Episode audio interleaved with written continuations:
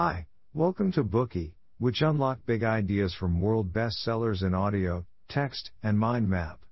Please download Bookey at Apple Store or Google Play with more features. Get your free mind snack now. Today we'll unlock the book How to Win Friends and Influence People. Many of us are familiar with or have even read this book. It has continued to gain popularity and receive acclaim from readers around the world. It has also been published in many editions. Data shows that this book has sold tens of millions of copies worldwide, a truly remarkable number in the history of publication. It provides people with guidelines for dealing with others, in addition to sharing many ideas about how to live a happy life. Numerous people have benefited from it. Ever since Carnegie revealed the secret to harmonious relationships to many people around the world, other books on the subject of interpersonal relationships have emerged. Due to his enormous influence, Carnegie has been praised as one of the greatest experts in self-help and interpersonal relationships. It may be hard to imagine that while Carnegie is now a revered mentor in the self-help industry, he used to suffer a lot from his inability to effectively deal with people. Carnegie was not born a genius of social skills. He learned from his own personal experiences and turned them into assets. Carnegie was born in the 1880s in a small town in Missouri. His family was poor, so he was always hungry and cold.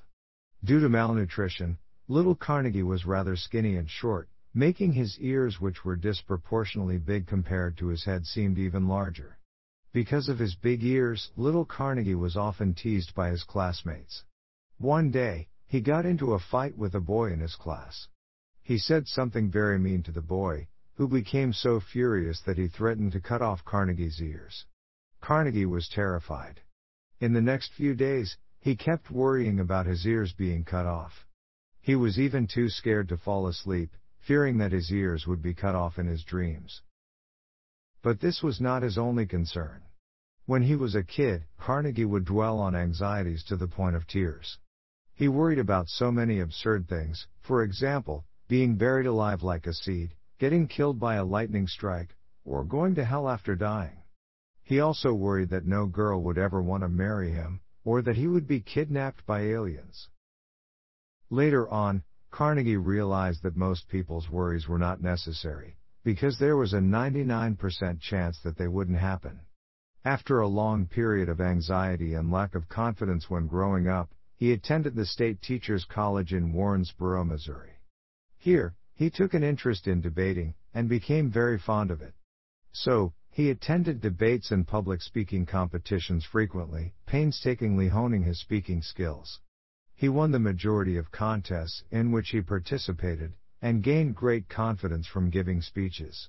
Gradually, he realized that this could be his lifelong career. Afterward, Carnegie started to give inspirational speeches around the world. He wrote many self-help books, like How to Win Friends and Influence People, How to Stop Worrying and Start Living, and How to Enjoy Your Life and Your Job. His courses teaching interpersonal skills started to be held around the world. A worried little boy with low self-esteem finally became the great mentor of self-help we know today.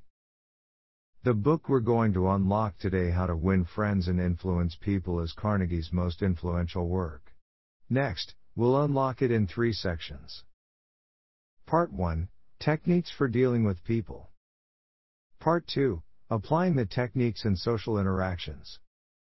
Part 3 From Society to Family.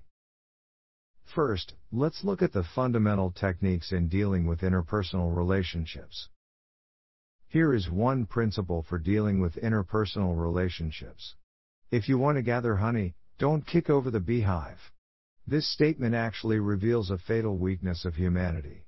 In the face of what they deem unfair, people tend to furiously criticize out of instinct. People also believe that criticism can stop mistakes from happening. Well, actually, this idea is deeply flawed. Criticism is useless. It only provokes resistance. Furthermore, criticism hurts the other person's self-esteem, arousing resentment.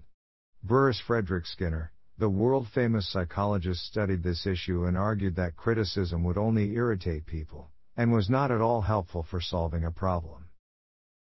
Abraham Lincoln used to be a very critical young man. Using criticism as his weapon, he often denounced others ruthlessly.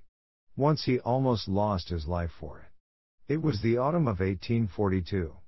Lincoln wrote to the Springfield Journal to ridicule a vain, pugnacious politician called James Shields.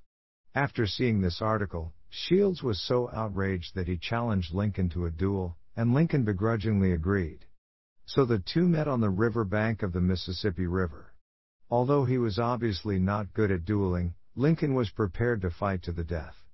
Luckily, the duel was called off by others at the last minute saving Lincoln's life. Lincoln learned a hard lesson about harshly criticizing others through this incident. After that, he never criticized anyone anymore. During the Civil War, a general hesitated and refused to follow Lincoln's command.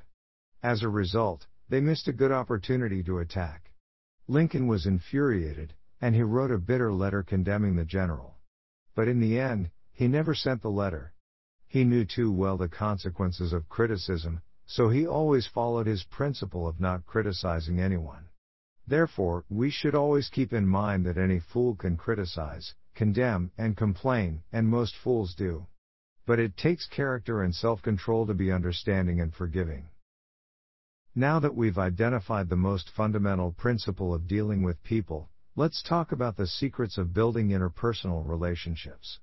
If you want someone to be willingly at your service, you must give them what they want. John Dewey, an American philosopher pointed out that the deepest urge in human nature is the desire to be important. Carnegie agreed with this statement and elaborated on it throughout his book. People naturally crave approval and praise from others. They want to feel that they are important to others. Such a desire is as fundamental as eating and drinking, but they seldom pay attention or even realize it. Nevertheless, it's this desire to be important that separates humans from other animals. Thanks to this unique human characteristic, even someone like William Shakespeare, the literary giant tried to add luster to his name by procuring a coat of arms for his family. Or Ferdinand Magellan, for example, he set out for his voyage around the globe despite great uncertainty and life threatening risks. Even George Washington wanted to be called His Mightiness, the President of the United States. So, it's not only ordinary people, great people also long to be considered important. It's certainly very satisfying when people get approval and attention from others. But if this need is not met, people might establish an unrealistic view in their heads. The contradiction between their strong desire and reality might give them delusions, hallucinations, or other mental illnesses like schizophrenia. In such cases, doctors often feel that it's almost too cruel to intervene and treat the patient, because the patient is happier in his or her own world. All these examples show how important it is to appreciate others, and make them feel as though you are interested in them. Genuine appreciation is always the key to interpersonal relations. But appreciation never equals flattery. Appreciation is always sincere from the heart, while flattery is fake, hypocritical, and benefit driven. People have to be clear that they are pursuing a positive way of life, and not motivated by despicable ploys to take advantage of others. If you want others to truly be at your service, you must genuinely appreciate them and be interested in them. If you want to persuade people, then you must find out what they really need. Stand in their shoes. As Dale Carnegie said in the book, he who can do this has the whole world with him. He who cannot walks a lonely way. There are already more than enough greedy, selfish people in the world. Empathetic, kind-hearted people are so rare and thus invaluable. We often run into reckless salespeople who make every effort to sell us their products, despite making it clear that we don't need it at all. This behavior always irritates us, as it's obvious that they only care about their sales performance and profits. Whether you need it or not is simply not their concern. However, the best salespeople always put themselves in the shoes of their customers. When customers can feel sincerity and respect, they're willing to pay for the product. Therefore, in any relationship, we should always remember to consider how the other person can benefit, while still trying to achieve our goal.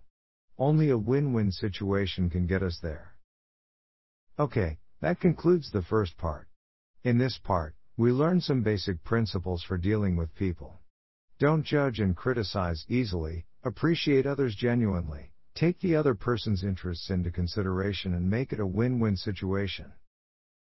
Today we are just sharing limited content. To unlock more key insights of world-class bestseller please download our app. Just search for BOOKEY at Apple Store or Google Play. Get your free mind snack now. Dir hat dieser Podcast gefallen? Dann klicke jetzt auf Abonnieren und empfehle ihn weiter. Bleib immer auf dem Laufenden und folge uns bei Twitter, Instagram und Facebook. Mehr Podcasts findest du auf meinpodcast.de.